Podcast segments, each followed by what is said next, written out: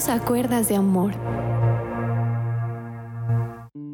Hola, qué gusto poder saludarlos otra vez. Que Dios los bendiga enormemente, sabiendo que los que esperan a Jehová tendrán nuevas fuerzas, levantarán las alas como las águilas, correrán y no se cansarán, caminarán y no se fatigarán, como lo dice Isaías 40:31. Para el día de hoy continuaremos con el tercer atributo de Dios, el cual es la omnipresencia, y vamos a empezar explicando a qué se refiere esta palabra. Bueno, omnipresente significa que Dios está presente a la vez en todas partes y es un atributo exclusivo solo de Él. Vamos a ver qué tiene que decirnos la palabra de Dios con respecto a este tema y los invito para que me acompañen por favor a Salmos capítulo 139 versículos del 7 al 12. Y la palabra del Señor dice así, ¿A dónde me iré de tu espíritu? ¿Y a dónde huiré de tu presencia? Si subiere a los cielos, allí estás tú. Y si en el Seol hiciere mi estrado, he aquí, allí tú estás. Si tomare las alas del alba y habitare en el extremo del mar, aún allí me guiará tu mano, y me asistirá tu diestra si dijera, ciertamente las tinieblas me encubrirán, aún la noche resplandecerá alrededor de mí, aún las tinieblas no encubren de ti, y la noche resplandece como el día, lo mismo te son las tinieblas que la luz. Evidentemente nadie puede estar en dos lugares diferentes al mismo tiempo, pero Dios no solo puede hacerlo, sino que es omnipresente, es decir, está en todas partes. Por su naturaleza, Dios es sorprendente e inalcanzable para sus criaturas, porque Dios está en el cielo y tú sobre la tierra, como lo dice Eclesiastés capítulo 5 versículo 2. Sin embargo, al mismo tiempo está muy cerca de nosotros, porque en Él vivimos y nos movemos y somos, como lo dice Hechos 17:28. Este misterio supera las leyes de la naturaleza y es incomprensible para la mente humana, pero la fe lo acepta. Todo creyente sabe por medio de las escrituras que Dios está cercano a todos los que le invocan de veras, como lo dice el Salmo 145, 18. En la persona de Jesucristo, Dios mismo estaba presente en la tierra para traer a la humanidad las buenas nuevas de salvación. Y hoy el Señor Jesús nos asegura He aquí, yo estoy con vosotros todos los días hasta el fin del mundo, como lo dice Mateo 28:20. Para todos los que creemos en Él, es un aliento saber que el Señor está cerca de nosotros y comparte nuestras circunstancias más difíciles y duras, e igualmente se regocija con nosotros cuando todo va bien. ¿Qué paz nos da esta seguridad, verdad? Pero saber que tenemos una persona tan moralmente perfecta cerca de nosotros también exige que la reverenciemos. Cuando decimos que Dios está en todas partes, no es que una parte de Dios esté en un sitio y otra en otro. Dios está todo Él en todas partes. Entonces, si no podemos hablar de tiempo refiriéndonos a Dios, tampoco podemos hablar de espacio, pues la presencia de Dios no tiene límites. De allí que el sabio rey Salomón en su oración, al dedicar el, templo de Jerusalén, exclamara lo siguiente, si los cielos invisibles no pueden contenerte, ¿Cómo permanecerás en esta casa que yo te he construido? Como lo dice Primera de Reyes 8:27. La morada de Dios es el infinito. Esto es un gran consuelo. Tal vez lo tomamos como algo común, pero nos damos cuenta de que por la omnipresencia divina podemos recurrir a Dios en cualquier lugar, pues Él está allí donde nosotros estemos.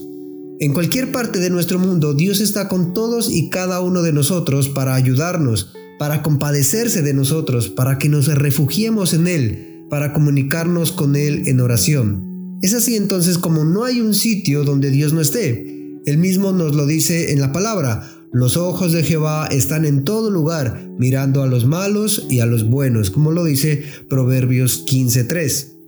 Pero si la omnisciencia divina es un consuelo para nosotros, también es un aviso, Dios lo ve todo, lo observa todo, hasta nuestros más ocultos pensamientos, deseos e intenciones, ya sean buenos o malos, y además los conoce desde siempre, antes de que tengan lugar en nuestro presente, y no hay caso en tratar de escapar a su presencia.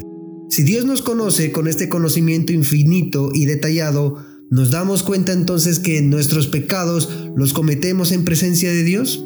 Si nos avergonzamos de nuestros pecados ante nuestros semejantes, ¿cómo no avergonzarnos delante de nuestro Señor? ¿Cómo pretender escondernos de Él para pecar? Lo dice también el profeta Jeremías de la siguiente forma. ¿Se ocultará alguno, dice Jehová, en escondrijos que yo no lo vea? ¿No lleno yo, dice Jehová, el cielo y la tierra, como lo dice Jeremías capítulo 23, versículo 24?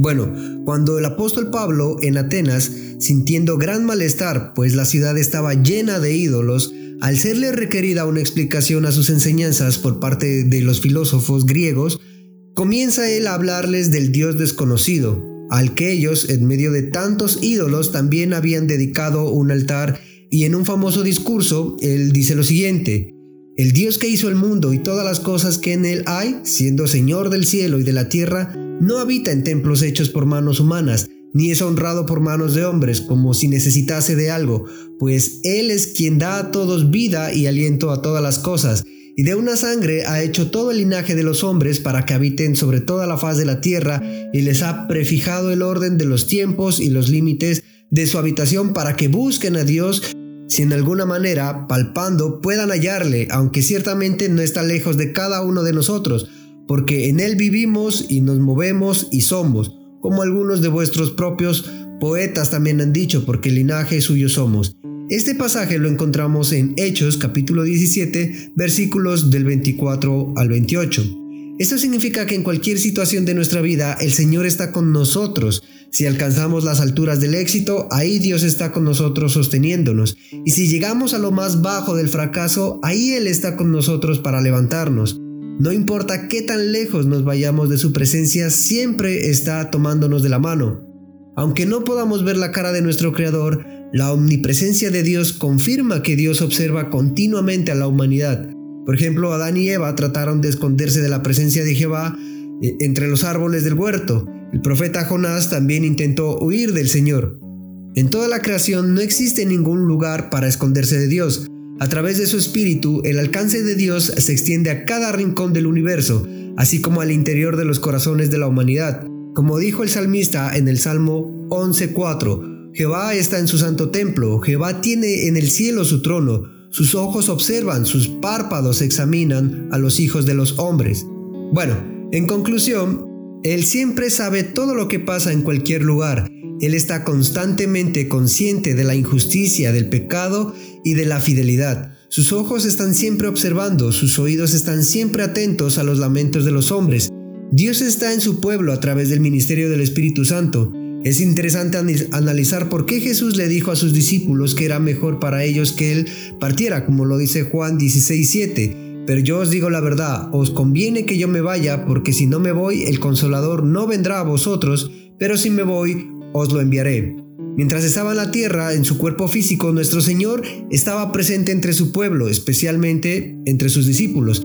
Pero cuando el Señor ascendió al cielo, Él envió a su Santo Espíritu a morar en su pueblo, de manera que Él está siempre en la presencia de todo creyente, no importando lo que Él o ella sean.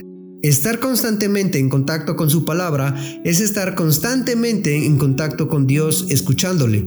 Dios está especialmente cerca de nosotros en ciertas épocas. Él siempre está a nuestro lado, sin embargo, manifiesta su presencia particularmente cuando estamos en tiempos de necesidad, como lo dice Hebreos 4:16. Acerquémonos pues confiadamente al trono de la gracia para alcanzar misericordia y hallar gracia para el oportuno socorro. Dios está cerca cuando confesamos nuestros pecados. Él está cerca de los que tienen el corazón quebrantado. Él está con nosotros cuando le llamamos en verdad.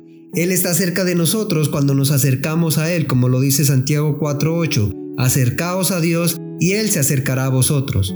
Bueno, acompáñanos el día de mañana para que podamos seguir analizando toda la maravilla de la plenitud de nuestro Padre Celestial, analizando sus diferentes atributos. Y si te gustó este programa, no dudes en compartirlo con tus amigos y familiares para que también sean edificados. Bueno, Dios los bendiga.